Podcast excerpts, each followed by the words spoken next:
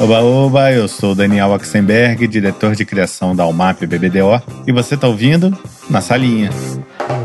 E esse episódio muito especial é um oferecimento do Universal TV, o canal líder de filmes e séries na TV por assinatura. E é muito especial porque encerra essa terceira temporada, onde a gente conheceu melhor alguns dos caras mais criativos das suas áreas. Tanto criadores de conteúdo consagrados como o Antônio Tabet, como músicos geniais como Antônio Pinto, ou escritores sensacionais como Antônio Prata. Isso só para ficar nos Antônios, porque teve muita gente boa falando e muita gente boa ouvindo também, mandando mensagem de incentivo, comentando e curtindo na salinha. E para encerrar essa terceira temporada, vamos voltar para a publicidade, porque o papo é com o co-presidente e diretor-geral de criação da África, Sérgio Gordilho. Gordilho começou sua carreira lá em Salvador, primeiro na Propeg e depois na SLAP. Depois de um mestrado em design gráfico na Royal College of Arts em Londres, ele voltou para o Brasil para trabalhar na DM9, a agência mais baiana de São Paulo. De lá, partiu para Bates, atual Young Rubicon. Foi quando, em 2002, ele recebeu a proposta do Nizam para entrar como sócio em uma agência diferente de tudo que existia na época, a África. Desde então, Gordilho liderou campanhas memoráveis e multipremiadas, incluindo dois Grand Prix em Cannes e sete Grand Clios. Nesse tempo, Gordilho foi selecionado pela Business Insider como uma das 30 pessoas mais criativas da propaganda, pela Edweek, um dos 13 líderes criativos globais com ideias que movem a propaganda adiante, e um dos publicitários mais influentes do país, pela GQ Magazine. Mas é melhor ouvir dele mesmo toda essa história. Bora encerrar o ano? Sérgio Gordilho e eu, na salinha. God, obrigado aí por estar me recebendo. E finalmente presencial, depois de dois anos fazendo a distância, finalmente podendo estar cara a cara aqui com devido distanciamento. Mas, pô, é outro clima falar pessoalmente. Ah, eu posso dizer a mesma coisa. Primeiro, bem-vindo de volta a casa, né? Porque você passou por aqui com a gente. Para mim foi uma honra trabalhar com você. E é um com orgulho que eu vejo a, a caminhada que você tem fazendo por uma agência maravilhosa que eu admiro muito é, e o trabalho maravilhoso que você vem fazendo também. Segundo, de voltar a encontrar, né? Eu acho que a gente, hoje já todo mundo vacinado, é, obviamente com, com distanciamento, respeitando todas a, a, as condições e todos os protocolos que a gente tem que viver um pouco na vida, mas um abraço de vez em quando é muito bom, né? É. Eu vou começar como eu sempre começo com todo mundo, onde você nasceu e o que, que seus pais faziam. É, vamos lá. Eu nasci em Salvador no século passado, pode dizer assim, num outro mundo. Uh, num mundo onde não existia celulares, não existia nenhuma, nenhum painel digital. Eu acho que o, o, o tweet era, era as pessoas que ficavam na janela vendo o que estava passando, o mundo digital era o jornal móvel que passava de um lugar para outro. É, Salvador, uma cidade que tem uma cultura criativa muito forte, é, pela própria miscigenação e diversidade. Então eu tive contato muito rápido e logo no início da minha vida com uh, culturas completamente diferentes, essa miscigenação. Minha família é uma família uh, de arquitetos. Meu avô uh, foi o fundador da Faculdade de Arquitetura em Salvador, na Bahia, uma das principais uma das primeiras faculdades de arquitetura do Brasil. Ele estudou na Alemanha, época Bauhaus, Uh, meu pai é arquiteto também, então para mim uh, foi quase que um caminho uh, meio óbvio eu ter entrado na arquitetura, até porque na época não existia faculdade de publicidade e quem estava começando a ser o pioneiro era o Duda Mendonça, lá na Bahia. Então ele foi o pioneiro, quando eu falo de se fosse corridas, ele foi o nosso Emerson Fittipaldi, o que abriu as portas do mundo da publicidade para nós baianas. E, bom, você já falou que fez arquitetura que é um caminho que você já teria um caminho aberto, né, através do seu pai, até do seu avô, né, ou seja, terceira geração de arquitetos. O que, que te fez desviar desse caminho já todo pavimentadinho, todo asfaltadinho para ir para fazer um rally na publicidade? Eu acho que tem três coisas assim que são até características de um publicitário. Eu acho que é curiosidade, é, ambição e ser competitivo. Né? Eu acho que nós somos, uh, uh, do ponto de vista do Brasil, nós somos, temos que ser ambiciosos, porque um país com essa proporção e com essa força dentro do mundo, ele tem que ser um país mais ambicioso. Uh, e nós, publicitários, somos ambiciosos por natureza. A gente quer que nossas ideias é, saiam do nosso, da nossa tela, da nossa cabeça e conquistem o mundo. Então, a ambição faz parte. Nós somos curiosos, então a gente está sempre procurando o que é o mais novo, se atualizando. Eu acho que o brasileiro, o criativo brasileiro, tem a questão da ser muito adaptável, porque ele está muito aberto a os novos caminhos que estão por aí. Eu acho que é um outro legal, um outro, uma outra questão também. E nós somos extremamente competitivos, mas sempre é, é jogando dali da cintura, nunca para baixo. Quer dizer, a gente não sai quebrando um ao outro. A gente é competitivo por natureza, porque uhum. eu acredito realmente que um vai puxando o outro para nós sermos melhores. E eu não vi essa chance para mim em arquitetura. Por quê? Porque era uma época onde você tinha Zaha Hadid fazendo coisas incríveis. Você tinha uma geração de grandes arquitetos na Europa e nos Estados Unidos fazendo coisas incríveis.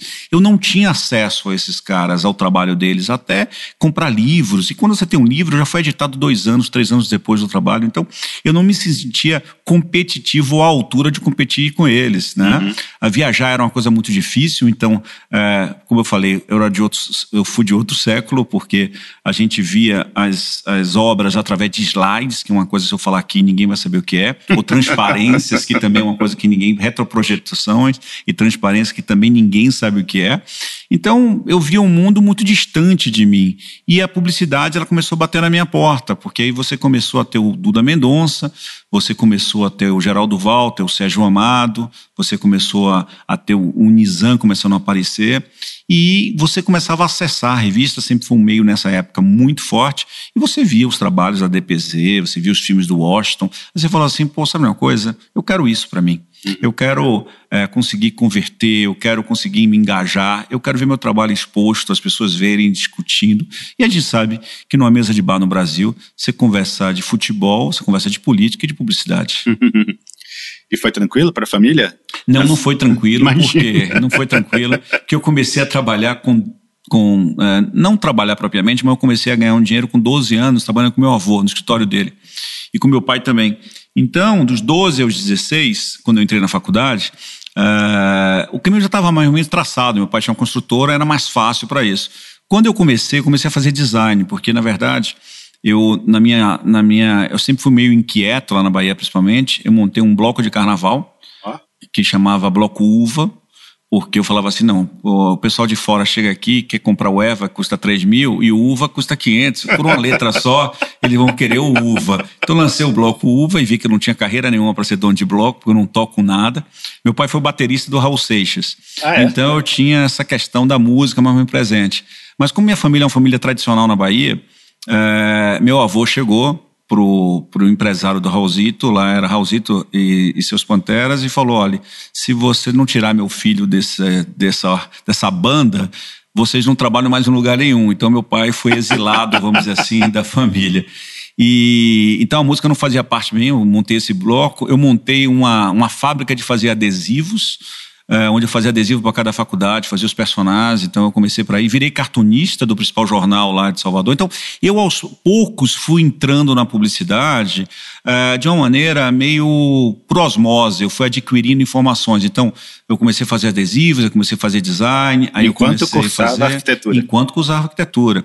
Aí eu fazia os adesivos, criava os personagens de cada faculdade, ganhava um dinheiro vendendo os personagens de cada faculdade, criei uma cadeia de guardador de carro que vendia meus adesivos nas faculdades. É, aí eu comecei a, a, a, a, com o bloco, tendo que fazer aqueles abadás e pensar como vender para as marcas. Eu tinha uma, uma. Hoje a gente pode falar aqui, porque já passou o tempo que eu agora não posso mais ser preso, mas eu tinha uma fábrica, de, uma, uma equipe para falsificar abadá e vender é, também, que é uma coisa da Bahia muito própria disso e tal. E, e sendo, sendo cartunista é, de um jornal, eu acho que, com, que era o segundo principal jornal lá de Salvador, que era a Tribuna da Bahia, é, eu acho que só duas pessoas gostavam do meu trabalho. Um era meu avô, óbvio, uhum. e o segundo foi o Fernando Barros, que era o presidente da Propeg, e aí me chamou para um estágio. Ah, que legal. Então eu terminei, meu primeiro contato com publicidade foi um pouco por aí. Então foi aos poucos, aprendendo, aprendendo, e de repente estava apaixonado por essa profissão. É, a Bahia realmente tinha essa questão, o Nizam tinha saído da Bahia, o Duda estava fazendo política, é, mas a Propeg era como é ainda, uma potência criativa. Então, isso eu fui aprendendo aos poucos, até porque naquela época é, os redatores normalmente vinham do jornalismo ainda, ou vinham de uma parte dessa. Acho que o Nizam foi o primeiro e o Duda Mendonça era corretor de imóveis, então ele, é ele, é, ele era corretor de imóveis. Ele, ele começou a ter ideia para vender imóveis. Então, ele, por exemplo, era, ele, ele, ele vendeu os apartamentos com telefone. Na época, telefone você botava no imposto de renda. Então, ele falou assim: compra o um apartamento tal e vem um telefone de graça. Então, essas Entendi. coisas todas. Então, ele, ele se tornou como corretor. E o Nizam foi o primeiro, e, e foi o primeiro publicitário, assim, com inspiração Washington, ter vindo para São Paulo e ter feito sucesso em São Paulo. E isso abriu uma janela absurda, onde veio para São Paulo eu, quer dizer, primeiro o Sérgio Valente, vim junto com ele ele. Aí depois veio Andréa, Mariana, Gustavo. Aí veio uma turma grande, porque é. você sabe, né? Quando você o primeiro abre o caminho e pavimenta, depois todo mundo pega essa estrada. E aí eu fui aprendendo, fui trabalhando, eu sabia desenhar bem, era, era cartunista, tinha humor, é, fazia marcas, e eu fui em estágio, aí fui contratado. Tem uma história até engraçada do, do, do dessa minha contratação, eu era estagiário, e tinha que fazer uh, uma campanha para o Zoológico de Salvador, onde o governador era o ACM, a gente tinha conta do governo do estado, e, e me deram a campanha para eu fazer. Ah, faz essa campanha da reabertura do zoológico. Eu fiz a campanha e aí o ACM falou: Eu quero ver essa campanha. E normalmente isso passava por vários estágios, pelo diretor da secretaria, e o secretário aprovava, ou o secretário de comunicação. E o ACM, como o Neto gostaria muito, gostava muito de zoológico, queria ver o zoológico aberto, ele pediu para ver a campanha. Então, de repente, olham para o lado quem fez a campanha? O estagiário. Então, leva o estagiário para apresentar a campanha para o governador. Eu chego no palácio onde o, da, onde o governador ACM morava e levando a campanha, ele olha para mim e acha que eu sou outra pessoa. Porque minha família, é todo mundo mais parecido, então ele achava que era meu primo, um Bebeto. Entendi. E aí ele olhou para mim e falou assim, depois que eu vou descobrir que era, ele, ele, achou que era meu primo, ele se confundiu. Aí ele me pegou pelo, pelo ombro e falou assim, vem cá que eu preciso falar muito com você. E foi andando pelos jardins. E isso, a turma da, da, da Propeg perplexo. Pô, ele veio aqui, pegou o estagiário e saiu andando. E aí ele começou a conversar, eu falei assim, governador, você está falando do meu primo. Aí falou assim, ah, desculpa e tal, voltamos. Na, na vinda para a agência, o Fernando Barro já falou assim, senta aqui, vem no meu carro. Já, eu tinha ido no carro do diretor de arte. Então, vem no meu carro. Aí eu sentei no carro dele, ele virou e perguntou: Então, o que é que o governador que falou tanto com você? Aí eu disse para ele: ele pediu que estivesse em segredo. no outro dia eu fui contratado na Propeg. e em Salvador você também teve essa experiência no marketing político, né? É, o mercado baiano na época ele era baseado em três coisas. É, ele é baseado em varejo, política e imobiliário. Então qualquer criativo na época só fazia isso: varejo, política imobiliário. Até porque o varejo é, é por ser uma cidade, o Nordeste é uma, tem, uma, tem uma, uma, força muito grande, na época tinha uma força muito grande de lojas de rua, então tinha uma competição muito grande. Então o varejo era super importante. E principalmente um diretor de arte era extremamente necessário, porque o varejo na época era anúncio de ofertas. Então o diretor de arte bom é aquele que conseguia botar mais produtos que chamasse atenção numa página de jornal. Então o varejo era muito forte nisso. O imobiliário também, Salvador estava virando uma ascensão imobiliária, estava um boom imobiliário, porque muita gente viu que morar na frente do mar, que durante muito tempo foi um pecado, porque você sabe que Salvador é voltado para o poente, então é aquele sol que vem na sua alma. E aí eles começaram a encontrar vidros que não deixavam o sol entrar. Então teve um boom imobiliário numa região chamada Corredor da Vitória, então estava lotado de imobiliário. E política, porque o Duda, depois do sucesso da DM9, quando ele ganhou o primeiro Leão de Ouro da Bahia, com o filme da Óticas Ernesto e depois do Gelol, na sequência, dois Leões de Ouro seguidos, o famoso Não Basta Ser Pai, Tem que Participar. Uhum Uh, e Ótica Ernesto, meu rapaz, que depois era um romance também, onde ele ganhou como diretor. Eu acho que ele foi o único criativo que ganhou como criativo e diretor de um filme Leão de Ouro, em filmes em Cannes. Uh, ele pulou para o marketing político, fazendo a campanha do Paulo Maluf aqui. E aí depois veio o Geraldo Walter, o Sérgio Amado, o Marcelo Simões, aí veio uma turma de craques baianos que meio que se enveredaram para ah. isso. E eu terminei é, fazendo política, porque o diretor de arte era muito importante nessa época na política, porque ele tinha que criar a marca, o conceito, a parte visual. E eu terminei entrando na política. Eu trabalhava, estava super bem é, na, na Propeg, depois eu fui para uma agência onde eu era o líder criativo, que era a SLA. E, e de repente o Duda Mendonça me chamou para vir para São Paulo para para ocupar um gap enquanto ele fazia uma campanha uh, do Paulo Maluf, se não me engano. E aí eu vim para São Paulo para três meses para trabalhar na agência dele, enquanto o diretor de arte principal, o Tarcísio, estava fazendo a campanha. Porque eu já tinha na Bahia começado a fazer campanhas políticas na Propeg, onde eu fui morar em Angola. Então eu fiz a campanha do presidente de Angola. Caramba. E eu fiquei morando em Angola quatro meses, fazendo a campanha do presidente, que a campanha, é, pelo mau lado, deu tanto sucesso que ele é presidente até hoje. é, então, eu comecei lá e fiz as campanhas, peguei o jeito, vim para cá e aí o Duda, em um mês, me passou alguns jobs, ele começou a gostar, eu comecei a fazer campanha e fiz. Fiz Menem, fiz, é, fizemos Angola, fizemos vários governadores. Eu fui aprendendo com isso. Foi um grande aprendizado para mim, por dois motivos. É, eu acho que quando você fala marketing político hoje, ele é um termo até quase um palavrão, é, tá né? Porque foi estigmatizado com palavrão. Só que eu acho que é, o marketing político ele tem duas coisas que são super importantes. Eu acho que ele tem que ter uma legislação, claro, porque é, eu fiz coisas que hoje seriam extremamente não não é, seriam proibidas, né? Você inventava coisas e transformava coisas. Uh, então eu tenho nesse questão de marketing político, ah, a gente usava a computação gráfica. Se você for criativo, você pode fazer coisas eh, que, que mudam a opinião da sociedade. Eh, mas é super, dois pontos são super importantes para um, um, criativo. O primeiro é que você tem um contato com o pé descalço. A gente tem a tendência de trabalhar em grandes agências. E as grandes agências estão aonde? Pô, tá no Morumbi, uhum. tá na Faria Lima, tá no Itaim, sabe? Mais uhum. culto a Vila Madalena. Mas a gente não tá no Boqueirão, a gente não tá está lá na fronteira com Guarulhos, a gente não está é, na favela de Alagados, a gente não está na comunidade do Rio de Janeiro. Então a gente pede contato é, com a relação com o nosso país. A gente termina se inspirando muito é, numa, numa em, em, em publicidade ou, ou, ou, gringas internacionais para ter os mesmos códigos, mas pede relação com o Brasil. E o marketing político faz você ter esse contato com o Brasil, Brasil mesmo, de conhecer um, alguns, alguns fundões, o sertão, entender como chegar ao consumo dessa pessoa, como, como engajar com essa pessoa, e que é uma coisa que é muito, muito difícil, porque nós publicitários recebemos tudo muito filtrado. Ah. Né? Então, esse lado é um lado positivo. O segundo lado que eu acho que é importante é que a gente não precisa ser político, mas tem que ter relação com a política, porque como nenhum de nós é, fazemos nada em relação à política, no que a gente acredita, o candidato que é, todos ficam no mesmo patamar. E depois a gente fica reclamando dos nossos líderes políticos, mas a gente não fez nada para mudar. Uhum. E o poder que nós temos como publicitários e como indústria da comunicação é muito forte. Eu trabalho numa plataforma do que chama Tem Meu Voto, que é uma plataforma para a gente fazer mais pessoas se politizarem, não virarem políticos, se politizarem. Para quê? Para entender que a única maneira de mudança é a gente realmente mudar a nossa relação com a política, porque a vida é uma política desde que a gente nasce. Quando a gente está no berçário, a gente chora mais alto do que os outros para receber o leite primeiro. Não. Então a vida é uma negociação, é uma política. Não.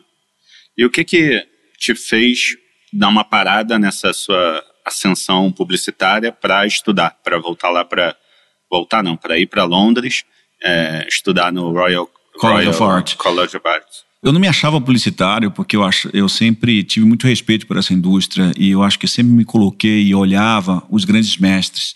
É, e eu sempre tentei trabalhar com os grandes mestres. Eu sempre falo que eu só não consegui trabalhar com dois, que é o Marcelo Serpa e o Austin Oliveto, que eu gostaria muito de trabalhar com os dois, que para mim, as minhas grandes três inspirações é, na publicidade, é, na indústria, minhas referências, é o Marcelo Serpa, porque ele foi, para mim, é, o primeiro criativo, diretor de arte, como eu sou diretor de arte, uhum. a colocar a direção de arte brasileira como sendo global, respeitada e no mundo inteiro. Então uhum. ele, ele trouxe as cores do Brasil para o mundo, ele trouxe a, a, a diver, ser divertida, o humor, a, essa malemolência brasileira para uma direção de arte e valorizou o diretor de arte como um criativo, que até então a publicidade era baseada em redatores.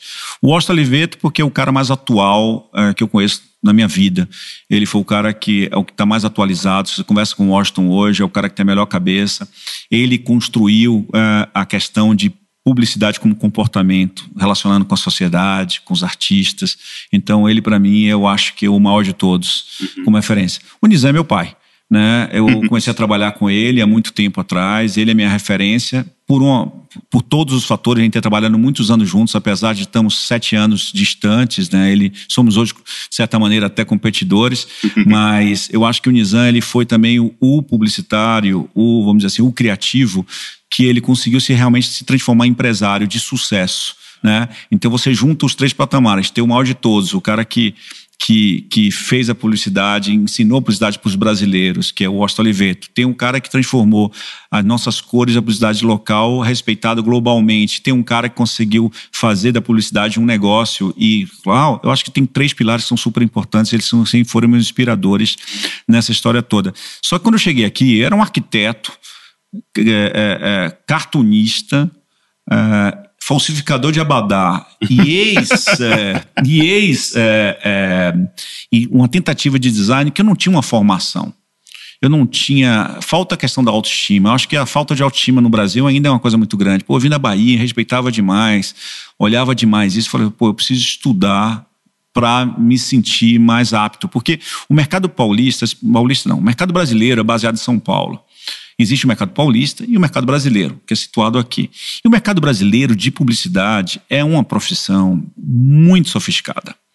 Muito sofisticada, porque o cara precisa viajar muito, precisa ler muito, precisa olhar muito, precisa ter muito conhecimento. Uhum. E eu não me sentia ainda confortável, porque eu vivia em outra geração. A gente não tinha Google, a gente uhum. não tinha YouTube, a gente tinha olhar acesso aos livros que nós recebíamos ou comprávamos.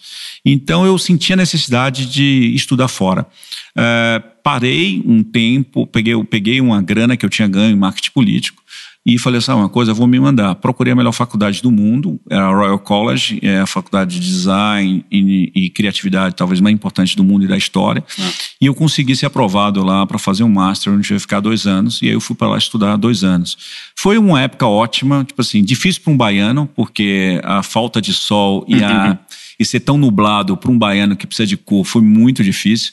Eu me lembro que épocas eu entrava na faculdade às sete da manhã e saía às sete da noite, então eu passei épocas, meses sem ver o sol. E isso daí é, é depressivo, é. né? Mas por outro lado também, é, eu fui para estudar design. Eu fui para estudar design gráfico. E eu tive chances de, por exemplo, ter relações é, profissionais, trabalhar, estagiar com Alan Fletcher, por exemplo, que foi um dos fundadores da, da Pentagram. É, depois eu, eu, comecei a ter um recebi alguns projetos porque você sabe né a gente é muito como criativo brasileiro a gente é muito adaptável a gente é muito rápido então você quer fazer várias coisas ao mesmo tempo. Né? Ah, nós somos generalistas de um jeito. Hoje a gente está ficando um pouco mais especialista, mas a gente sempre foi muito generalista. Então eu tinha essa necessidade, até porque, tipo assim, gastando em pound, você tem cada dia valer muito. né?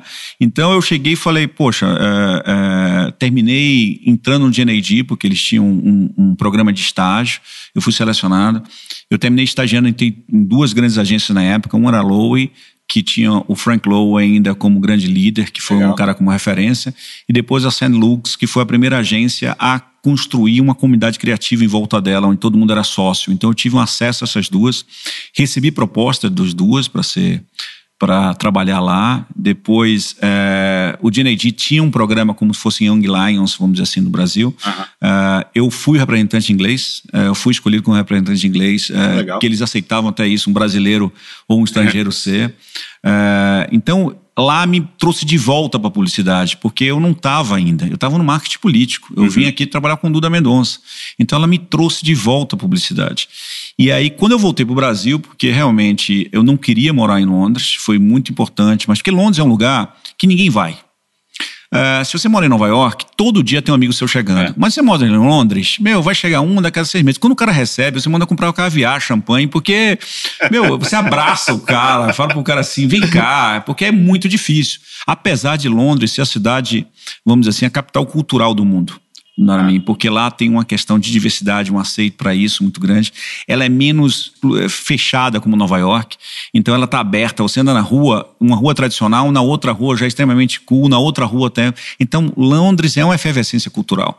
Então acho exatamente por ter uma ilha, ela se fechou culturalmente. Então se hoje, por exemplo, se fosse uma opção para morar em algum lugar, eu moraria em Londres sem sombra de dúvida. Seguiria os passos do Dedé e do Washington. uh, então eu acho que quando eu voltei ao Brasil Aí eu voltei com um portfólio debaixo do braço, recebi algumas propostas, fui conversar com algumas pessoas que eu admiro, uh, fui conversar com o Washington, fui conversar com, com a Ana Carmen Longobardi, que hoje é minha parceira lá no, no Conselho do MAN. Uh, fui, e aí, mas tem essa coisa de baiana atrair baiano, né? O Nizam me chamou, me vendeu um projeto de ir para a DM9, mas não era a DM9. Era a DM9 99. Porque meu trabalho, basicamente, era política, é, imobiliário e varejo com agora um charme de ser formado na melhor forma em escola inglesa. E eu fui para essa DM 999 com a promessa de que ia ser uma coisa que ia bombar, e eu ia duplar de novo com o Sérgio Valente, que tinha sido meu dupla na Propeg. E a gente foi com essa intenção de fazer isso, e foi muito interessante, porque, porque eu era extremamente estigmatizado dentro da DM9, hum. porque o Gordilho era o cara do varejo. Depois eu, depois eu fazia política. Não, o Gordilho é o cara do varejo e da política. Entendi. E com Sérgio Valente. Não. Aí depois a gente fazia imobiliário. No Gordilha é o cara do varejo, da política e do imobiliário. Aí a gente fazia, a gente fazia muito Cia Marítima, né? O Gordilha da, do varejo, da política, né? E da Cia Marítima. E aí começamos a ganhar. Ganhamos o prêmio Abril dois anos seguidos, que na época era o prêmio mais forte daqui, ah. ganhamos profissionais do ano. E aí falou assim: não, Gordilha do política, do varejo, não sei o quê, e também ganha prêmios. Então eu acho que foi um momento assim de construção que foi muito legal, porque até então. É é, havia uma, uma geração que, que pós-Washington, que começou a fazer o distanciamento da sociedade, sabe? Ele começou a ficar distante das coisas que faziam sucesso. O Nizam era o único que tinha um pouco dessa referência, e o Marcelo, da forma de colocar. Mas o pessoal achava mais cool fazer uma propaganda mais para gringo do que para o Brasil. Ah. E eu e o Valente, a gente vinha com um pouco dessa, dessa cultura do pé calejado e tal. E isso foi importante para a DM9 naquela época.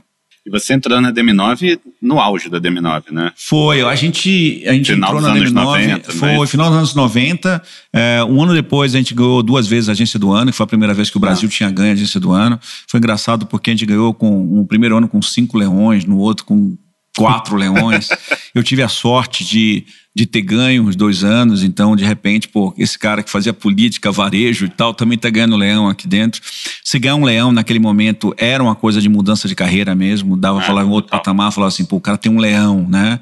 Hoje, se o cara não ganhar, a agência não ganhar 20 no ano, o que aconteceu, né? Mas na época você ganhava, era uma coisa extremamente significante, era, era, era mudava a carreira, eram três coisas, é profissional do ano, prêmio Abril e leão no mesmo ano, era assim, tríplice coroa. Você lembra qual foi o primeiro trabalho que te deu uma aliviada nessa pressão, nessa insegurança sua é, é, de, putz, agora eu pertenço, é. eu, eu, mereço estar aqui? Eu acho que não foi um trabalho, eu acho que foi a ida para Londres.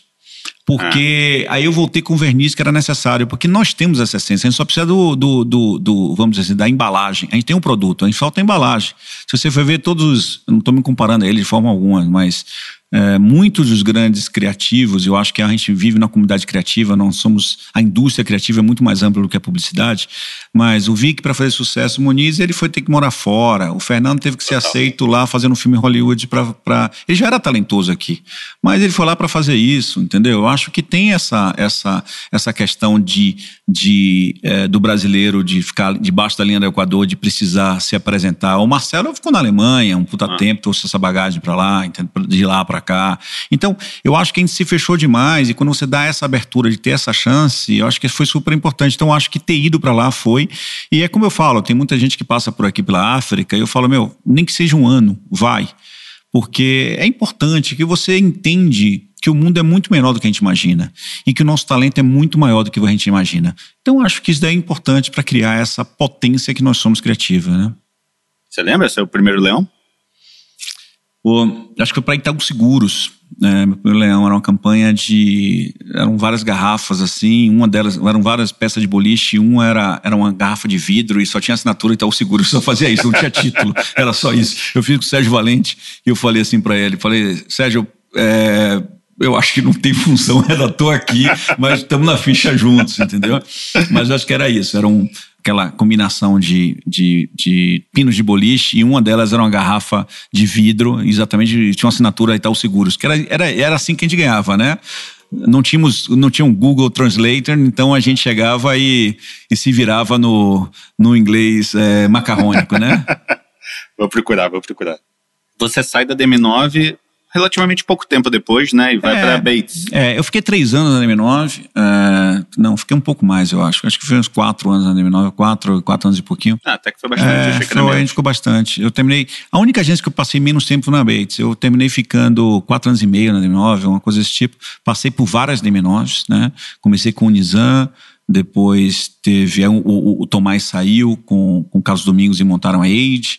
Uh, me chamaram para ir para lá também, mas eu terminei ficando na DM9. Tinha acabado de ter filho, falei, pô, não quero muita confusão na minha vida. Tive Valentina. Uh, depois eu tive, uh, fiquei esses quatro anos e meio, recebendo proposta para outros lugares, mas a DM9 era um lugar quentinho, né? Uhum. E aí o Sérgio Valente fizeram um, um, um, grupo onde foi a Camila Franco, que é outra pessoa que eu admiro também, uhum. e aí era Camila, era o Sérgio Valente, o Er, que é um cara que eu adoro, que é um puta talento, tinha o Jada, o Pedro, então a gente tinha uma um grupo criativo de pessoas que eu admirava. E quando esses caras se tornaram um grupo criativo, abriu mais espaço para mim. Eu duplava com o Aron na época. Uhum. E, e, criou mais espaço para mim. A gente tinha ganho o prêmio Abril, que era o prêmio mais importante, profissional do ano também na sequência. Então a gente estava num puta momento na DM9. E aí começou a pintar umas propostas, mas nunca para ser dupla. Fiquei com meu dupla. Era proposta uhum. para eu ir sozinho. E eu estava me dando super bem com o Aron. Falei, bicho, vamos tentar ir juntos. E aí recebemos uma proposta para ir para Bates. Eu falei, é, com todo respeito, é uma agência que era ruim. Então a gente falou assim, pô, você vai para uma agência que não é tão boa e se fizer meio trabalho, todo mundo vai achar você maravilhoso. que né? É, eu me lembro até hoje, quando a gente ganhou o segundo é, prêmio Abril, eu fui trabalhar normal, porque nunca fiquei muito preso uh, a essa questão de premiação, porque eu não fui criado assim. Eu comecei trabalhando de uma outra indústria, de um outro jeito. E eu tinha ganho, eu estava na agência lá, como sempre chegava cedo, oito e meia da manhã. Aí toco o telefone, tem, tem, tem, tem. Eu pô, vou lá, atendo o telefone, é o Nizam. Hum. Quem é? Porra, o Gordilho. Porra, mas você tá fazendo o que aí? Pô, trabalhando. Você não ganhou o prêmio Abril ontem? Ganhei. Mas o que, é que você tá fazendo aí tão cedo? Eu falei, meu, o, o, o, prêmio é o seguinte, acabou. Agora tem que ganhar um outro. Né? Então a gente não teve isso. Então, e não tinha essa sensação, porque a, a Deminol tinha ganho cinco prêmios Abril na sequência. Então eu sei ganhar o, o, eu ganhei o quarto e o quinto. Então era uma competição muito grande. Aí quando chegou na Bates, a Bates nunca tinha ganho nada. Eu falei, se a gente ganharam meia coisa aqui, já vai ser um puta de um sucesso. e foi o que aconteceu. A gente chegou lá, a Bates foi, foi indicada ao Caboré, o nosso Oscar, com a agência do ano, não ganhou, mas foi indicada. A Archive era a principal, é, é, nossa principal revista de, de publicidade e direção de arte, a direção de arte mais valorizada. A gente conseguiu no ano colocar 14 campanhas, então assim, era o recorde é, de número de campanhas. E tem um truque por isso. Quando eu estava na DM9, me mandavam lá para me puxar, pra, porque eu estava bem, só para me dar um presentinho, me mandavam a passagem para ir para a Alemanha, levar o trabalho do, da DM9 para o editor da Archive. Ah, é? E aí eu fiz amizade com o cara. E o cara veio pra Bahia, deu as dicas para ele. Então o que eu mandava pra revista, ele botava, né? então eu cheguei lá, deu 14 uh, coisas assim no ano, 14 ou 16, um, um número absurdo assim. Então todo mundo falava assim, pô, esse cara meu, tá transformando a Bates. É, é questão, é tudo é percepção e realidade, né? É. E aí eu fui trabalhando, é, a turma era super bacana, tinha muitos craques, trouxe de lá, pô, é, muita gente boa que saiu dali, era uma puta escola. Até porque essas agências são grandes, ela tinha conta da Casas Bahia, então era conta, é uma agência grande de clientes, ela te dá uma puta chance legal, que é a chance de errar. Porque quando você está numa agência que tem uma eficiência, eficácia absurda, onde as verbas não têm grandes clientes, a chance de você errar é, é não te dão chance nenhuma. Você tem que seguir um formato, uma fórmula. Ah. Uh, porque você não tem essa capacidade. Quando você tem uma agência que tem clientes grandes, se você errar, no outro dia tem outro trabalho. Aí você aprendeu com o erro. Então, isso me deu lá dentro, com esse tamanho de contas, essa, essa, esse respeito. Foi a primeira vez que eu fui diretor de criação. Então, tinha a questão de formar equipe, tem uma, o Tony Fernandes saiu de lá, o Paulo Coelho veio comigo depois para a África, também saiu de lá. Tinha uma puta galera bacana lá dentro da estrutura da Bates. Uh, trabalhei com o Arão um tempo, fiquei lá um ano, foi o único lugar que eu fiquei pouco tempo. Fiquei lá um ano, mas está uma questão de transformação. A Bates depois se transformou na Young Rubicon, uh, então basicamente trocaram o nome mas trabalhava com o Silvio Matos, outro craque também, que eu aprendi muita coisa, Leandro Castilho. Uh, mas eu teve uma hora que eu falei: olha, é, o Nizam estava querendo montar uma coisa, eu estava com saudade de sotaque baiano. e, e, ele me chamou e me fez uma proposta. Falou assim: ó, você vai para DM9 com o Sérgio Valente e assumem a DM9 vocês dois, ou eu vou montar um negócio completamente novo aqui. Uh, eu falei, pô, eu vou nesse negócio completamente novo. Acho que o, a, a, a, questão vai ser, mais, vai ser mais interessante. E aí é, começamos a construir essa questão de abrir uma agência que chamava Bossa Nova. E era eu, o Nizam, a Olivia, eu, o Márcio, o Luiz Fernando e a Calaçá. E o Bossa Nova não conseguiu o nome porque já estava registrado por alguém. E aí, nesse processo todo, a gente transformou o nome em África e começamos a agência lá atrás, 18 é anos atrás. Mas ainda na Bates, eu dei uma cavucada ali no, nos anuários antigos, trabalhos antigos. Tem uma campanha que eu lembra, lembrava da minha infância. Qual infância é? não, minha adolescência, vai. Não, faz sacanagem é, comigo, né? é, dos escrotinhos lá. Dos do, escrotinhos. É, do, do Angeli. Do Angeli, exatamente. É. Os personagens dele fazendo propaganda de cerveja. É. Uma, uns Kaiser. filmes, pô, que hoje em dia seria impossível de, de botar no ar alguns daqueles filmes ali tudo que a gente fez naquela época era impossível de colocar no ar. né? é. Não só a África, ou não só a DM9, com a Bates, como qualquer. Era outro mundo que a gente vivia. E eu acho que essa é a força da nossa propaganda. Ela, como reflexo da sociedade, a gente tem a, essa, a gente muda, a gente vai acompanhando essas transformações. E o que fazia na época, até porque os escrotinhos, uh, o nome já diz, né? Eram os Sim, é. escrotinhos. É. Né?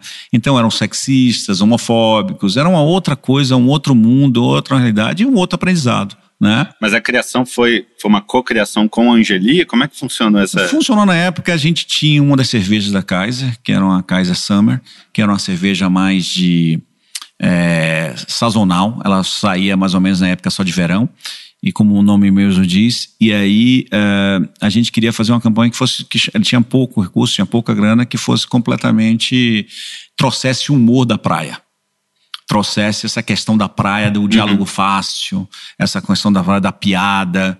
Então a gente falou assim, pô, não vai ter um personagem tão forte, porque a gente não vai para uma coisa que era muito visto na época, que era as tirinhas nos jornais. E, e aí eu sempre fui fã da Angeli, porque como fui era cartunista, né, ele sempre foi uma referência para mim. A gente teve uma reunião com ele e a gente criou o tema, criamos as estruturas todas, eles traziam, era uma cocriação, a gente, eles traziam, a gente discutia e fazia Legal. e tal. Ficava na casa dele, no apartamento dele fazendo isso. Depois a gente animou esses personagens levamos para animação em 2D ainda. Uh, e na época foi um puta sucesso, porque era uma cerveja, uma marca de cerveja, fazendo uma animação que era uma coisa que era completamente uh, nonsense para a época, mas era uma cerveja que tinha esse humor, vamos dizer assim. Era engraçado porque eu sempre, eu sempre admirei muito o criativo carioca. Uh, muito, sempre. Porque eu acho que o carioca ele tem um humor ele tem um olhar é, que inspira muito a, a, a, a publicidade. E, e a gente queria um humor carioca, onde tinha dois paulistas e um baiano fazendo campanha, né? O Angeli, o Uraron e eu, né? Uhum. Então, foi um tesão. Legal. E aí, em 2002, nasce a África.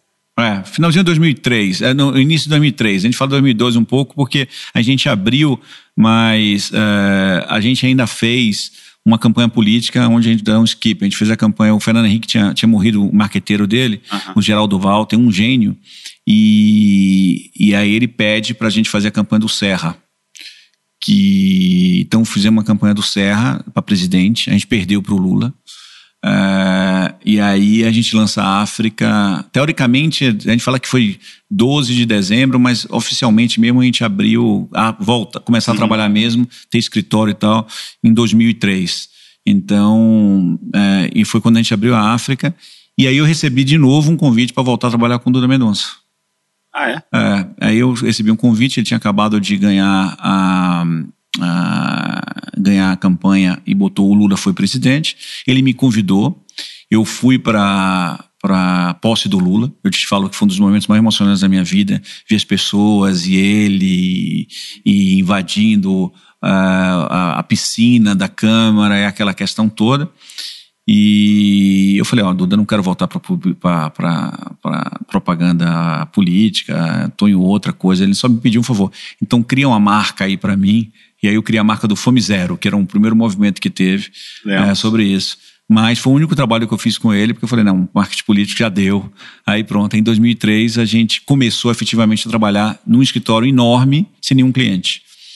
Sem nenhum cliente? Nenhum ah, cliente, porque uh, o Nizam estava saindo do período dele de, de uh, não compete, onde ele tinha ficado no IG durante um, dois anos, completando isso, e o Nizam tinha talvez uma, uma idealização de que abrindo uma nova agência, os clientes que ele trabalhava iriam para essa nova agência. Uhum. Só que eu acho que a DDB foi mais rápida e devolveu para o Nizam e para o Google uma participação na DM9. Então, todas as contas que teoricamente iam na DM9, migradas da DM9 para a África, não migraram. Entendi. Então, a gente tinha um escritório gigante que jogava bola, porque não tinha ninguém. Era um escritório de 1.500 metros e tinham quatro pessoas, e sem nenhuma conta. A primeira conta da África, na verdade, e foi a conta nossa inaugural, e eu, eu, tenho respeito muito, porque eu acredito muito. A gente fala muito que a, a, a África é uma agência para casar, não é amante. Uhum. Então, a agência para casar. E a primeira conta que a gente teve foi a conta da Fundação Itaú Cultural. Hum. E o primeiro job nosso foi fazer um broche. A gente não tinha impressora, não tinha nada. E a gente passou uma semana criando broches para colocar para lá, para você saber o tamanho dos nossos jobs na época. Mas foi um cliente que a gente acreditou, que acreditou na gente desde o dia 1. E na sequência veio Vivo, onde ganhou a concorrência, e a agência foi ganhando e se transformando. Vamos interromper o papo sobre propaganda para falar do que assistir entre um intervalo e outro. O canal líder no segmento de filmes e séries da TV por assinatura.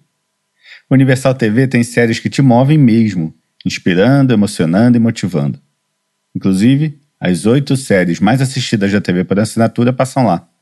Você com certeza conhece a franquia Chicago, com Chicago PD, Chicago Med, Chicago Fire, que é a série mais assistida da TV por assinatura. Tem a franquia FBI, com FBI e FBI Most Wanted, e a antológica Law Order SVU, que já tem 23 temporadas e continua daquelas que você não consegue sair da frente da TV nem no intervalo. Você já sabe, é justamente aí que você entra, meu querido amigo mídia de agência e do marketing de empresa. Já falei no último episódio, mas vale repetir. A partir de 10 de janeiro, o Universal TV vai bombar ainda mais com as estreias das novas temporadas das principais séries, além do lançamento de uma série inédita no Brasil, FBI International. Então, para saber mais, acessa lá universalizeseuplano.com.br e entre na programação do canal especialista em séries, Universal TV. Emoção que gera conexão com a sua marca. Tamo junto, Universal. Bora voltar para propaganda agora. E qual era a diferença? Você já tinha convivido com o Nizam um bom tempo na, na DM9, de repente você era sócio dele. É. E o Nizam é um trator, né? É. Qual é a diferença de conviver, dessa convivência com ele na DM9 e nesse começo da África? É, é uma, foi uma convivência, por exemplo, de grandes transições. Eu duplei com o Nizam é, lá na DM9. cheguei a duplar com o Nizam é, alguns meses. Foi a primeira vez que eu saí na coluna de propaganda cá, no Brasil do Adonis Alonso, aí do craque absoluto. e aí mostrando o, o, eu duplando com o Nizam. É, e, mas quando eu vim para ser sócio do Nizam, já era o Nizam Guanais. E o resto é um bando de moleque. Eu, Márcio, Luiz Fernando, um bando de moleque. Então as pessoas tinham muitos questionamentos, falavam assim, pô, como é que vai ser e tal e tudo. E eu sempre, como te falei, eu sempre acreditei em aprender, porque nossa profissão realmente é uma coisa que igual é, no, nos pintores renascentistas, os pintores, os grandes mestres italianos, você aprende vendo o, o outro pintar. Total. Né?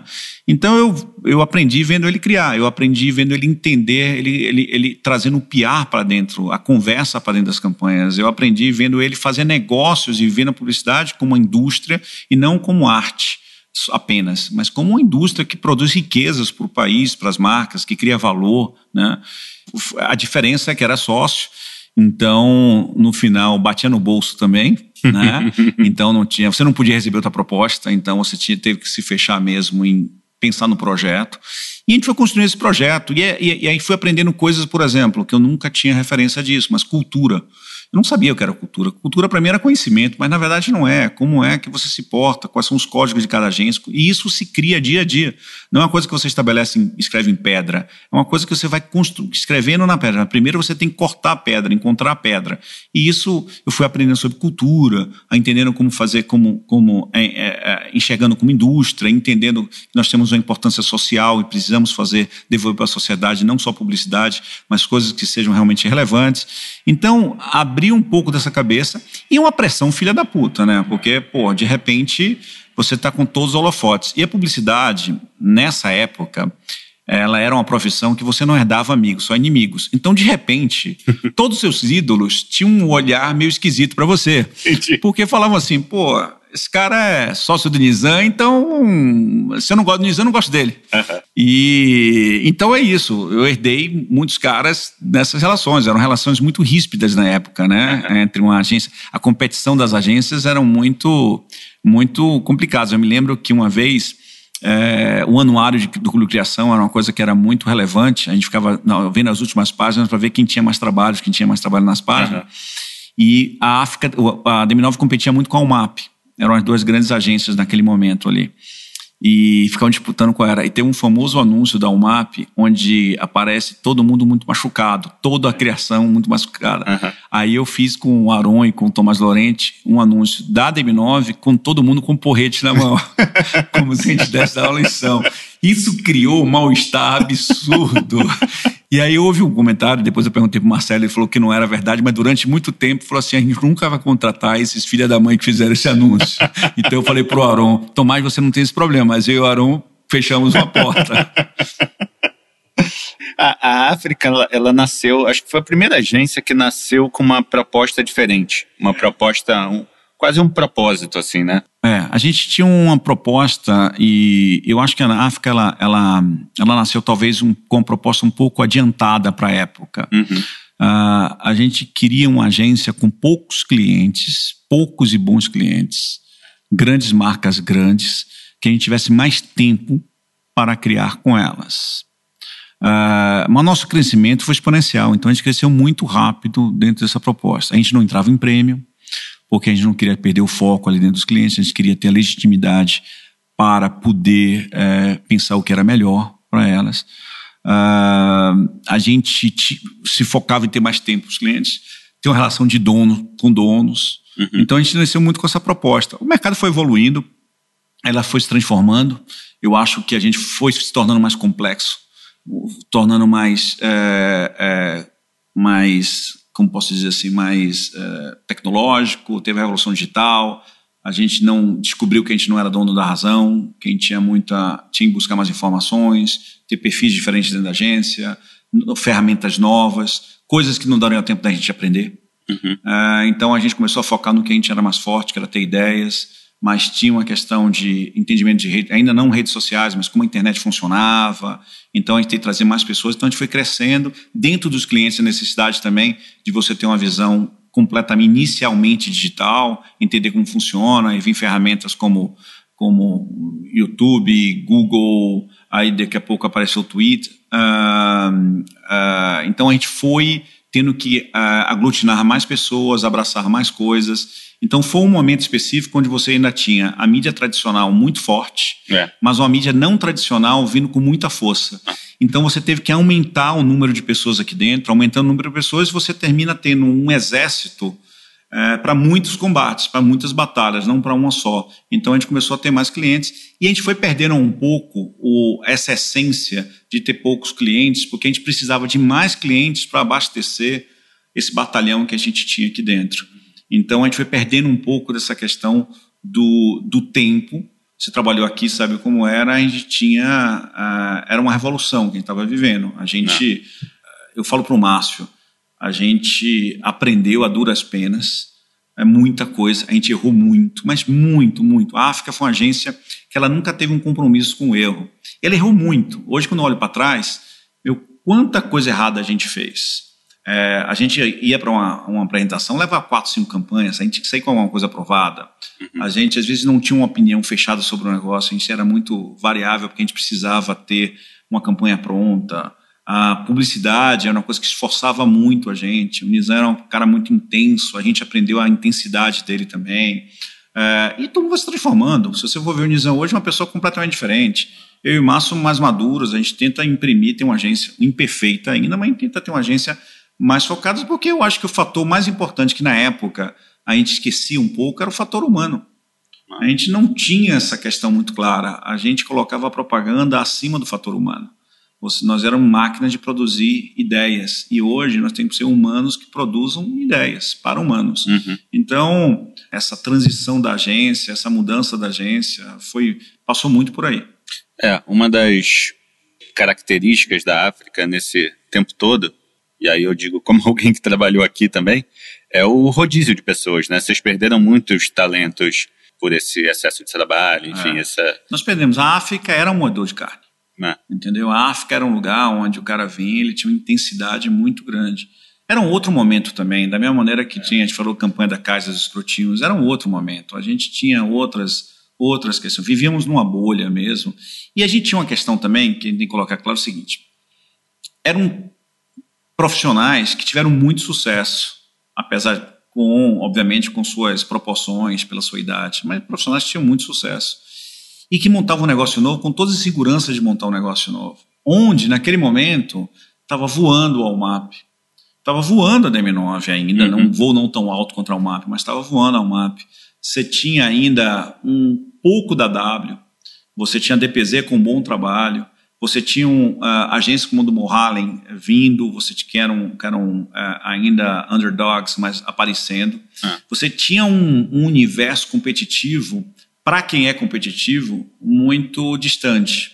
Muito, muito distante não, muito presente assim. Então a gente queria ter uma agência como uma das melhores do Brasil e era difícil você ter uma, melhor, uma, das, melhores, uma das melhores agências do Brasil se você não entrava em prêmio, porque o prêmio era o qualificador.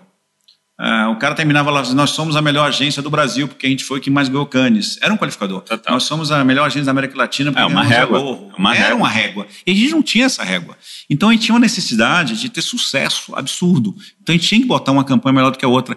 E isso levava um esforço é, é, é, é fora do comum.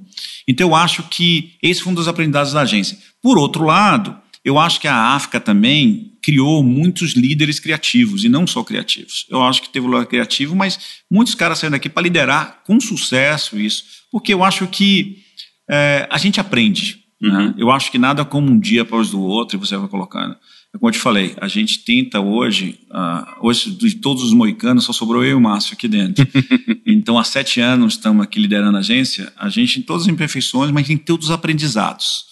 Uh, quando eu olho para trás, eu assim, quantos erros nós fizemos com tantas pessoas que às vezes a gente não enxergava, a gente não analisava, mas eu acho que é sobre isso. Eu acho que é aprender com os erros. Eu acho que não tem nada melhor do que isso. Esse começo da África, assim, voltando um pouco para esse começo da África, você tudo bem, tinha essa proposta, poucos clientes, não participar de prêmio, que era um discurso que colava muito bem para os clientes, né, para para a visão que os clientes tinham do mercado publicitário como um mercado vaidoso, muito é, egocêntrico, e de repente vem uma agência que descarta as premiações. Mas, no final das contas, o que importa é a entrega, o trabalho que, ah. que é entregue por essa agência. Ah. Qual foi a primeira campanha da África que você falou, puta, entregamos?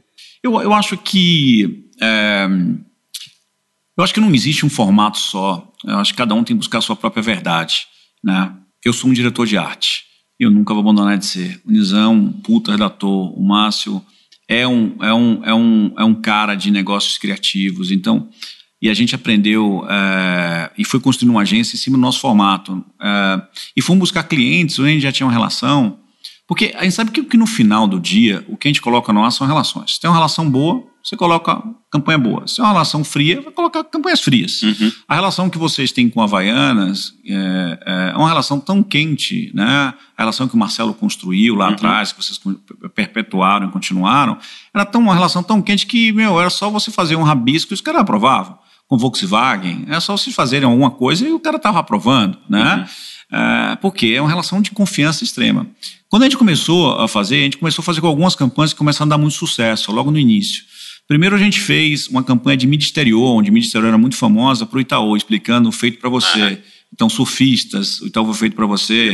É, tal. Essa campanha foi uma campanha que arrebentou, assim, foi, teve muito sucesso aqui, porque era uma campanha que trabalhava com uma certa inteligência, geolocalização sem ter nenhum tipo de sistema. Então, tipo assim, é. você saía do aeroporto de Congonhas, naquele momento não tinha ainda os, os, os é, os fingers. Então você saía andando pelo, pela, pela pista e tinha lá apressados, atrasados, então foi feito para vocês. Então uhum. a gente usava engarrafados no momento que é. a gente sabia que ia acontecer. Ela teve muito sucesso.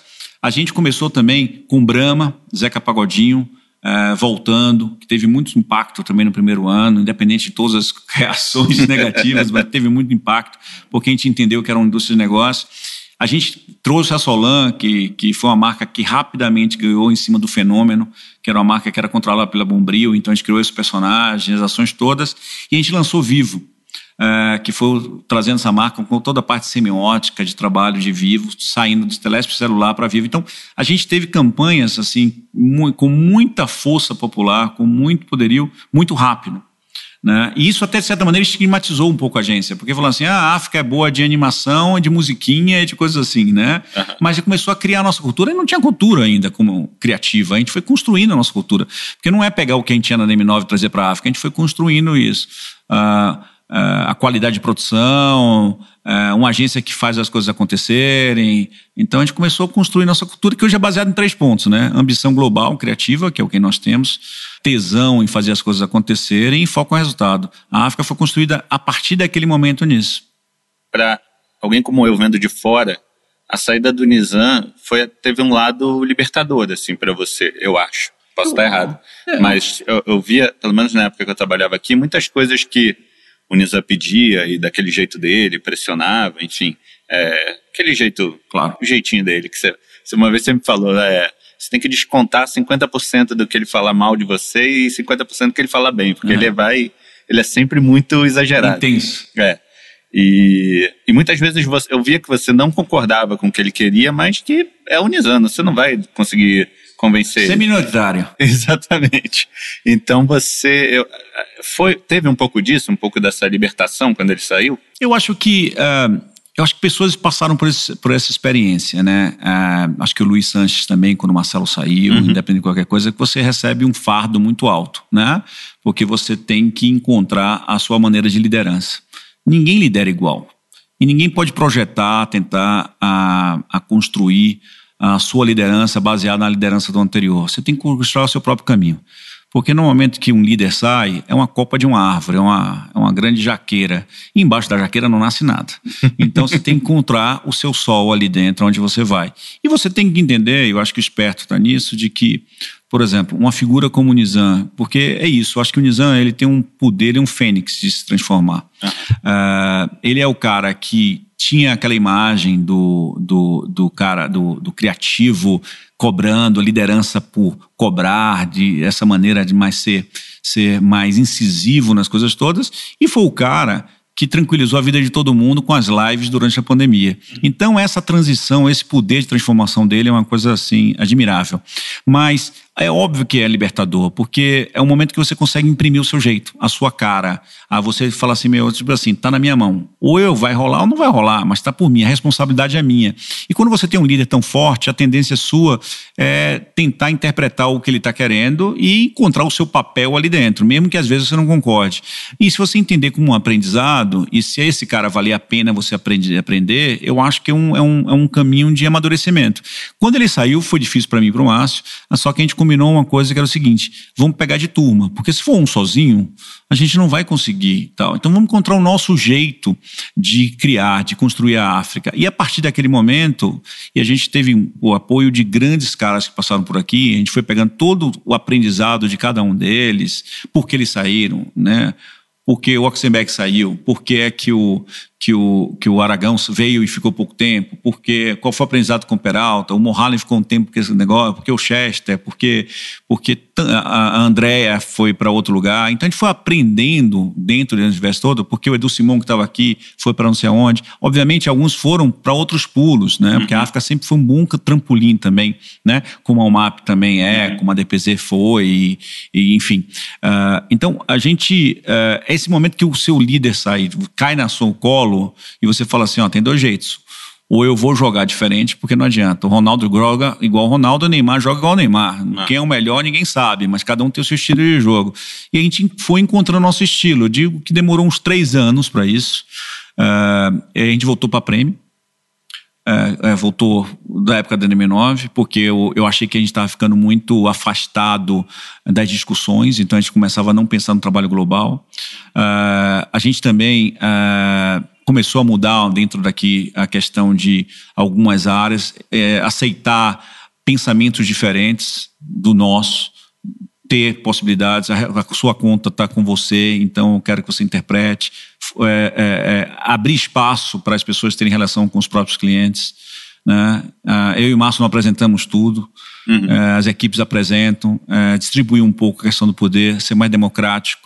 Então a gente foi encontrando nossa forma de gestão, nossa forma de liderança, e eu acho que a gente conseguiu chegar a algum lugar. E o, você falou dos prêmios, né? Que a África voltou a entrar em prêmios.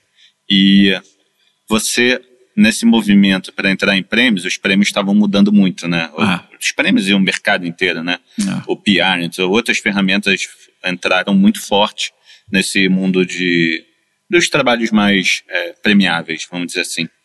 E você montou um, um, um núcleo de projetos especiais aqui, né, para ajudar nisso. Como é que funciona esse núcleo e como foi montado ele? É, tipo assim, primeiro que eu, eu sou diretor de arte de formação e o diretor de arte, é, ele tem uma, uma... A natureza dele é a realização. Porque na escola que eu vim, o redator ele pode pensar num filme e entregar um papel com letras lá e um roteiro. Uhum. O diretor de arte tem que realizar, ele tem que, ele tem que expressar aquela ideia num, num print, que pode ser num papel, pode ser numa tela e coisas desse tipo. Então, quando eu vim para a África, eu vim sempre com a intenção de, tipo assim, eu quero ter uma área de produção aqui dentro, porque eu, eu realmente não acredito em ideias sem ser ideias produzidas. Eu acho que a gente tem que produzir as ideias. Uhum. Então, desde o dia 1, um, eu sempre tive aqui uh, ilhas, uh, tipógrafos, uh, estúdio fotográfico, porque eu sempre acreditei que a gente precisava ter a chance de errar. Porque a publicidade, ela teve uma época, eu acho que em alguns lugares ela terminou se comoditizando, ficou muito commodity, entendeu? Todo mundo seguia muitas fórmulas, então é a famosa época do filme lavado. Né? Todo mundo usava aquela fotografia porque achava cool e não sabendo que o Brasil é um país colorido. Então, é, a África foi criada dessa maneira. Eu acredito, é minha crença isso, posso ser que muita gente está escutando aqui não acredite nisso, mas eu acredito que nós fomos, fazemos parte de uma comunidade criativa e não publicitária apenas. Publicitário é um dos pilares. Eu acho que nossas ideias elas são além da publicidade. Porque publicidade está muito sobre agenciamento ainda, a forma de remuneração é diferente, é sobre formatos. Eu acho que a gente trabalha numa indústria muito mais ampla, a gente tem condições de fazer coisas muito maiores. Uhum. E aí, é, eu sempre vi a, a falta de seguinte. É, dentro da minha estrutura de produção, eu tinha uma estrutura de produção muito boa para filme, para print, mas quando eu queria fazer um evento ou fazer alguma peça, não tinham produtores com essa cabeça. E aí eu comecei a falar, não, eu preciso ter uma área aqui dentro que fosse uma área que pudesse fazer os projetos que saem fora da mídia. Né? Não é uma área de earn media, mas é uma área que eu pudesse construir dessa, desse jeito. Eu comecei isso com Marcelo Kertz lá atrás, não deu certo. Uh, a Natália, que é hoje uma das sócias da Zumbi, eu montei uma estrutura assim, chamava África Beta, mas eu acho que estava muito avançado para a época. uh, depois eu montei de novo com a Monique e uma turma grande que eu tenho hoje aqui dentro. Então a gente é uma área de produção onde a gente pega ideias que a gente realmente acredita e para nossos clientes e quando os clientes não aprovam, a gente mesmo consegue produzi-los, onde a gente vende essas ideias uh, para alguns clientes, está encontrando aí um modelo de negócio dentro dela, mas a gente produz isso. Então, a área que hoje que tem umas 25 pessoas, quer dizer, eu estou falando de um quarto da criação. Legal. Uh, é uma área grande. É, então, eu testo filmes, eu testo coisas. Então, por exemplo, a gente vai lá e vamos testar um filme que fez sucesso ano passado, Let Her Run.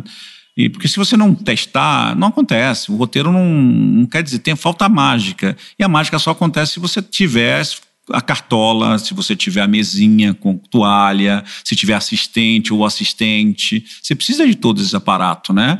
É, a gente passou muito a não testar mais, a tentar já ir com tudo fechado e não dá certo. É por isso que a propaganda brasileira, de certa maneira, ela perdeu um pouco do humor dela e começou a gente ver muito slice of life filmes com puta texto do cacete e cenas montadas em cima, porque a gente parou de testar. É muito mais fácil aprovar um monstro assim, uma ideia assim, do que uma ideia provocativa, entendeu? Vai tentar provar hoje lá o cachorro-peixe que vocês fizeram ano atrás. É difícil pra caramba. É, porque é mais fácil você pegar um texto bonito, um slice of life, colocar lá e acabou, ou você botar um influencer e tal.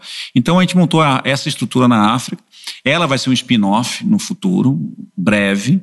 É, eu acredito que ela não vai fazer parte mais da estrutura uh, da África agência, mas uhum. uma estrutura satélite ali dentro. Montamos outras coisas também. Eu montei aqui dentro uma área de conexões. Então, eu tenho um cara que é conexão direto com, com a ONU, para projetos nossos, a Unesco, que eu, eu trabalho diretamente. Eu tenho uma área social aqui dentro que me faz conexões com a CUFA, é, com, a, com a com a estrutura toda que a CUFA traz para a gente. Não faz parte perto. desse projeto. São coisas, para, são, são coisas separadas. Trabalham juntas, é, eventualmente. É, mas... Exatamente, porque o nosso trabalho ele tem que deixar seu agenciamento e mais sobre conexões. Uhum. Sempre foi assim. O Washington ensinou isso para gente. O Washington ele conectava, conectava a publicidade ao Jorge Benjó, com uma espécie de cachorro a uma marca. Ele fazia essas conexões todas. Não uhum. era publicidade, era branding, era outra coisa.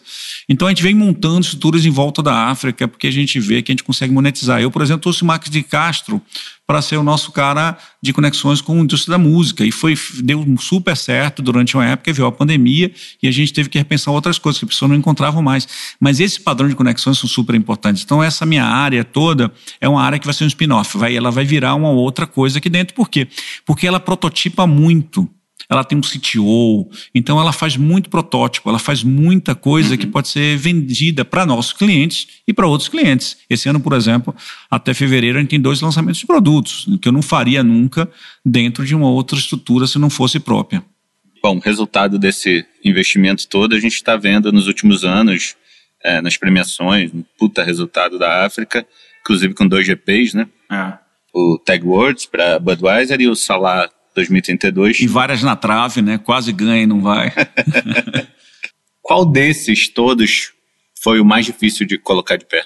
Eu acho que cada um teve uma. Não necessariamente o GP, claro, pode ser qualquer, é, qualquer, qualquer trave desse. Eu acho que, por exemplo, aquele negócio que a gente falou, uh, eu acho que são o perfil do criativo, ele, ele, ele, ele, ele o, o, criativo que eu digo não é só da área de criação, é esse mindset todo que temos aqui dentro, né?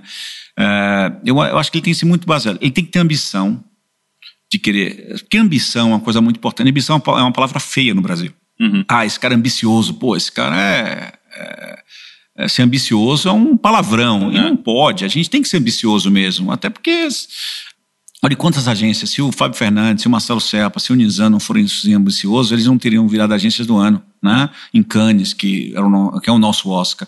Então, a ambição, agora a ambição global. Eu não quero ser maior do que a UMAP no Brasil. Eu não quero ser maior do que a GUT. Eu quero que a GUT seja grande, que a UMAP seja grande, que a QQA seja grande, que a RGA seja grande, que a DPZ, que a W Macan. Eu quero que essas agências sejam grandes, que um vai puxando o outro. É super importante isso. Eu quero ver, quando eu vejo o trabalho do Bradesco no final de ano, eu quero que o Itaú seja melhor. Quando eu vejo o trabalho da Claro, eu quero que o meu seja melhor. Uhum. Então, eu acho que tem essas, essa relação de boa competitividade puxando o mercado.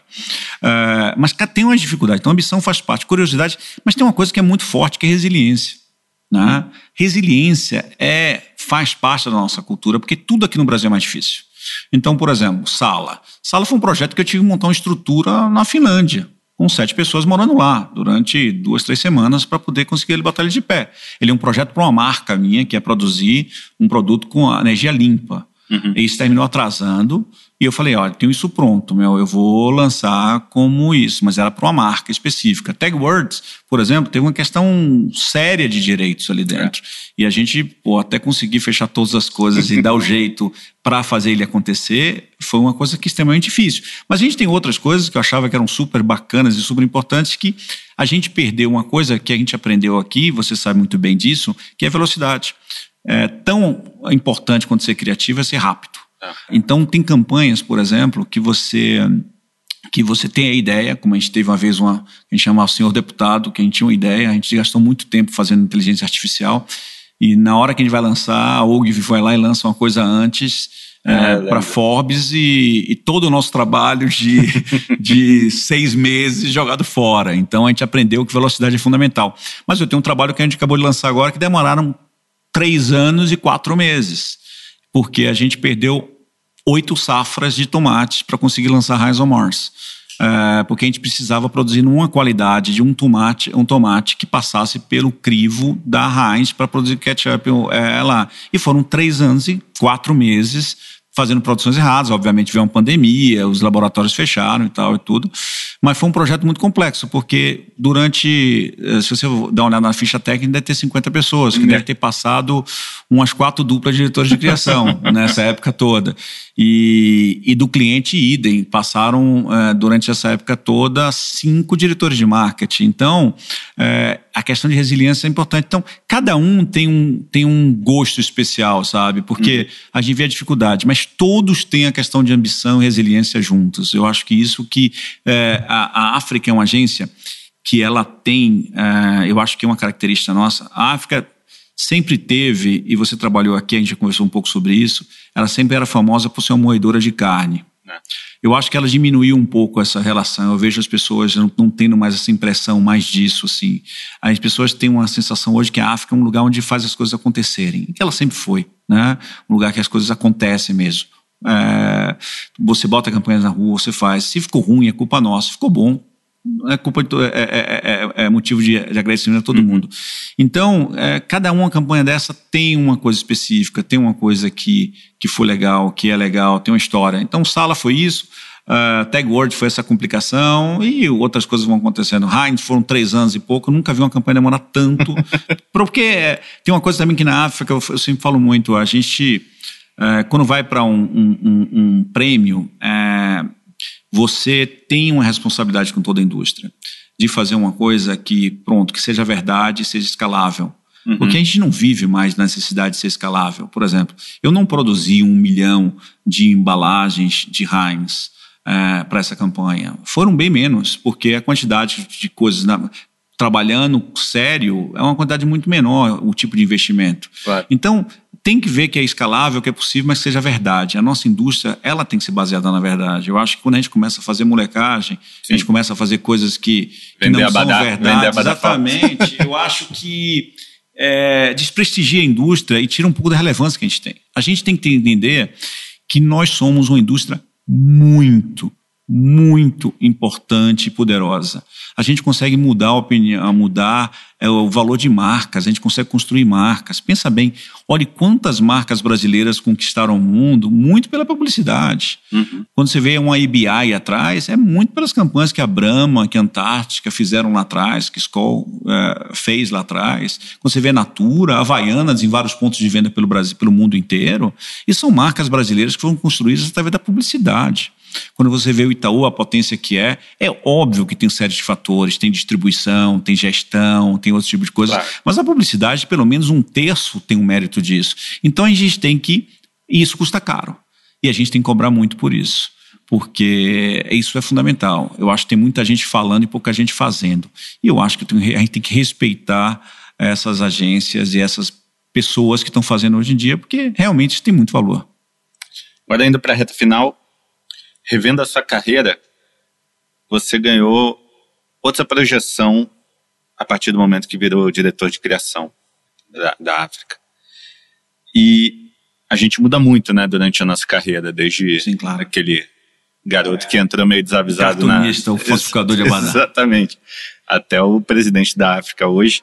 Você acha que o Sérgio Gordilho, diretor de arte, gostaria de trabalhar com o Sérgio Gordilho diretor de criação e presidente da África e vice-versa? Eu acho difícil. É, boa pergunta essa. Super boa pergunta. É, eu acho que eu tenho hoje.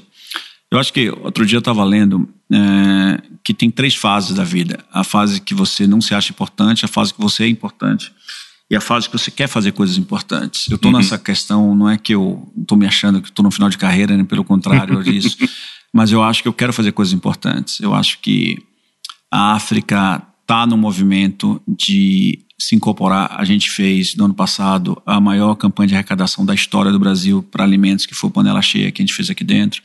A gente está indo agora com a maior campanha de. de uh, a gente veio com o tema uh, Usar Máscara Salva, a gente colocou no Brasil quando ninguém estava falando sobre isso, lá com o Itaú. Então a gente vem fazendo coisas importantes, a gente é. é parte da inserção, está envolvido com movimentos, isso é uma coisa super importante. Eu vejo a UMAP fazendo isso também. Eu acho que é uma questão da nossa indústria reparar tantos erros e trazer para essa mudança e trazer essa, esse reflexo maior. Então eu tento trazer isso com um propósito claro para cá, para dentro da agência, eu tento inspirar isso. Eu acho que o que eu posso colocar mais é inspiração. Por exemplo, eu ganhei agora o Caboré como dirigente do, do dirigente. É um prêmio que poucos criativos ganharam. E é um absurdo isso. Porque se é a indústria da criatividade, como é que criativo não não está liderando agências? Uhum. Eu acho que eu espero que eu seja um bom uh, diretor de criação para minha equipe, que eu dê para eles a condição deles fazerem, uh, que eu dê o exemplo de ensinarem eles a, a fazer acontecer. Eu sempre falo muito para eles: vocês têm que ter relação com o cliente. Se ele não tiver confiança em você, é uma relação de confiança. Você não coloca, você tem que liderar. Uhum. É, a, a vida é sua. Você tem que ter esse esse poder. É o seu trabalho. Uh, eu não acredito, eu acredito que você tem que ter o máximo de experiências possíveis, sabe? Namorar muito, ver muita coisa, andar menos na agência. Eu acho que essa pandemia ela trouxe coisas muito ruins, mas também trouxe grandes aprendizados. Uhum. Entender qual o momento certo de estar junto. Mas eu espero, é, nessa posição toda, é, inspirar é, eles a se tornarem mais líderes mesmo. Eu acho que hoje eu sinto uma grande falta de ter mais criativos liderando a agência. Se você for contar, você conta no dedo isso. Né? Você tem o Marcelo Reis, você tem o Guga, você tem lá fora o Anselmo, vamos dizer assim, brasileiro, né? Uhum. Você tem o Luizinho, você tem. São muito poucos, entendeu? Você tem é, como presidentes, que eu estou dizendo, né? Uhum. Não como CCOs, eu estou dizendo como presidentes. Você não tem nenhuma hoje é, das principais agências, assim, criativa liderando a agência. Então, é, eu sou um diretor de arte. Eu estou na minha sala ali fazendo campanha, criando. Eu não virei um, um, um, só empresário. Eu acho que esse exemplo eu queria deixar. Eu quero deixar, eu quero construir. Que você pode virar um empresário sem deixar de ser criativo. Uhum. Eu acho isso é super importante, porque senão a gente vai ser sempre considerado aqueles meninos da criação. Uhum. Aquelas meninas e aqueles meninos da criação. E isso não é. Nós somos os, os, os pessoas que temos que liderar, porque senão aí não pode ser só liderado. Isso eu aprendi com esses caras todos e eu espero poder inspirar. Quando eu ganhei o Caboré, é, eu tinha ganho, eu tenho, eu tenho muita honra que eu ganhei o Caboré é, como criativo. É, o mesmo número de vezes que o Marcelo e o Washington. Olha só, imagina, o cara que veio da Bahia é, ganhou duas vezes, igual o Marcelo, e, e o Washington ganhou três. Falei, pô, como é que eu consegui chegar nesse lugar? Eu acho que foi sorte ou generosidade demais do, do, do, do de quem votou. E agora, só cinco ganharam desde 2004, porque o Hugo ganhou, é, mas como presidente, e o Celso Luca ganhou, mas ele também já era presidente, não estava mais criando, assim. Uhum. É, o último que estava criando foi o Marcelo Serra em 2004. Nós passamos 17 anos sem ter um, vamos dizer assim, um, um, um cara que está ali na prancheta uh, ganhando como líder. Então, esse é o exemplo que eu quero, que eu quero passar. Agora, se eu sou o que eu queria, eu acho que. Eu espero que sim. Eu, eu penso assim, eu, eu, isso que você falou para mim é super importante, porque eu vou muito, muito, muito, muito durante o ano. Agora na pandemia eu diminui um pouco. Eu vou muito onde eu comecei. Então, quando eu vou em Salvador, eu vou para a faculdade de arquitetura e passo um tempo lá para saber de onde eu saí de lá.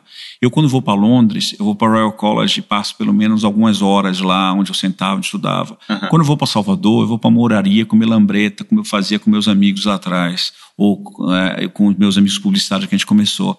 Então, eu sou muito apegado da onde a gente começa, porque se a gente perde da onde a gente veio, a gente não chega em lugar nenhum. Uhum. Né? Isso como indústria, isso como criativo, isso como pessoas. Então, eu olho assim, eu acho que eu, hoje, hoje, talvez não há cinco anos atrás, não há dez anos atrás, mas hoje eu acho que eu gostaria de trabalhar comigo. E para terminar, acho que você até já respondeu no meio dessa resposta. Se você encontrasse o pequeno Sérgio lá atrás, na Bahia, que conselho você daria para ele? Eu diria para ele faça tudo de novo, porque eu acho que uh, com as devidas proporções, eu acho que é um aprendizado. Cada um tem sua história E minha história para uns talvez foi não foi a certa ou para outros uh, foi, uh, foi a certa, mas para mim foi minha caminhada para eu chegar aqui, né? Portas estavam fechadas, portas foram abertas, eu consegui abrir portas, eu consegui, fechei outras, tive tem horas que você se sente numa encruzilhada, sabe? Vou trabalhar com esse, eu fico aqui e tem decisões tem decisões assim na vida pessoal que hoje uh, a gente conseguiu juntar duas coisas finalmente, né? Uhum. A gente fez esse, essa combinação que para minha geração, uh, que é uma geração anterior à sua, estou com 50 anos, então é uma geração que a gente a vida profissional era uma coisa e, a, e sobrava muito pouco para a vida pessoal. E a gente reaprendeu a ter relação com a nossa família, com as pessoas realmente que são importantes, que valem a pena. E isso melhorou muito o nosso trabalho uh, me deixou mais, mais próximo das pessoas, porque hoje eu, eu entrei na casa de cada uma das pessoas que estavam na criação. Eu vi a sala delas, eu, eu vi onde eles moram. Hoje na minha casa eu sei onde eu compro fruta. Uhum. Eu sei, é, fui na casa de todo mundo que trabalha lá em casa. Já participei de aniversário na casa da babá do meu filho, na casa dela. Então, isso foi muito importante para a gente, porque isso reflete na publicidade. E espero que isso realmente reflita na publicidade, porque uhum. deixou a gente mais, mais humano, mais mais é, é, adequado para esse mundo que a gente está vivendo, que a gente está falando com você, para essa era de aquários que a gente vai entrar, está entrando aqui agora. Mas, voltando à sua pergunta, porque você sabe, como a gente é baiano, a gente fala de tudo, depois volta para outra história. É coisa de baiano isso, tá? Mas, é, respondendo a sua pergunta, eu acho que uma coisa ou outra eu, eu, eu, eu repetiria. Eu, se você, pessoalmente, eu teria passado mais tempo com minhas filhas. Eu acho que a única coisa que eu sinto falta, porque eu trabalhei muito na época. Se a África era difícil lá quando começou, a DM9 era muito pior. então, eu acho que eu teria passado um pouco mais tempo com minhas filhas. Hoje, eu tento, não consigo recuperar mais esse tempo. Esse tempo foi, mas eu, eu sou um pai muito melhor do que eu fui lá atrás. E por Francisco, meu filho de cinco anos, eu também sou um pai muito melhor lá. Então, quando você é melhor como pai, você é melhor como pessoa, você vai ser melhor como profissional. É. Então, é a única coisa que eu acho que eu deveria ter olhado mais são relação. Até porque, como você mesmo falou, é, até minha relação com as pessoas que estavam aqui dentro talvez fosse mais distante, que minha relação com minha família era mais distante. Uhum. Né? Porque você focava só no trabalho. E o trabalho não é tudo. O trabalho é reflexo de uma série de coisas e ele é super importante para a gente, ele é o nosso equilíbrio, mas ele é reflexo de toda a nossa vida pessoal. Sensacional. Pô, muito bom. Obrigado aí pelo tempo, pelo papo. Foi ótimo. Obrigado para mim. Agora eu vou ter, assim, é, tá num podcast com tantas pessoas que eu idolatro, que eu curto, que eu amo, é, que eu respeito principalmente. A gente está na indústria do respeito a indústria da generosidade. A gente tem que trazer mais respeito e generosidade para a nossa indústria, senão não somos a indústria, somos um apanhado de pessoas querendo um matar o outro. Legal. Obrigado, God. Obrigado a você. Fim de papo. Meu muito obrigado, Gordilha, e a todo mundo que acompanhou nossa linha durante todo esse ano. A Pante Áudio, minha fiel escudeira, sempre me ajudando no mix. E se você curtiu, indique para os amiguinhos. E espere até março que a gente volta para uma quarta temporada cheia de novidades. Ainda não sei que novidades vão ser essas, mas elas virão. Feliz Natal para quem é de Natal, feliz Ano Novo para todo mundo. Até 2022. Tagzinho.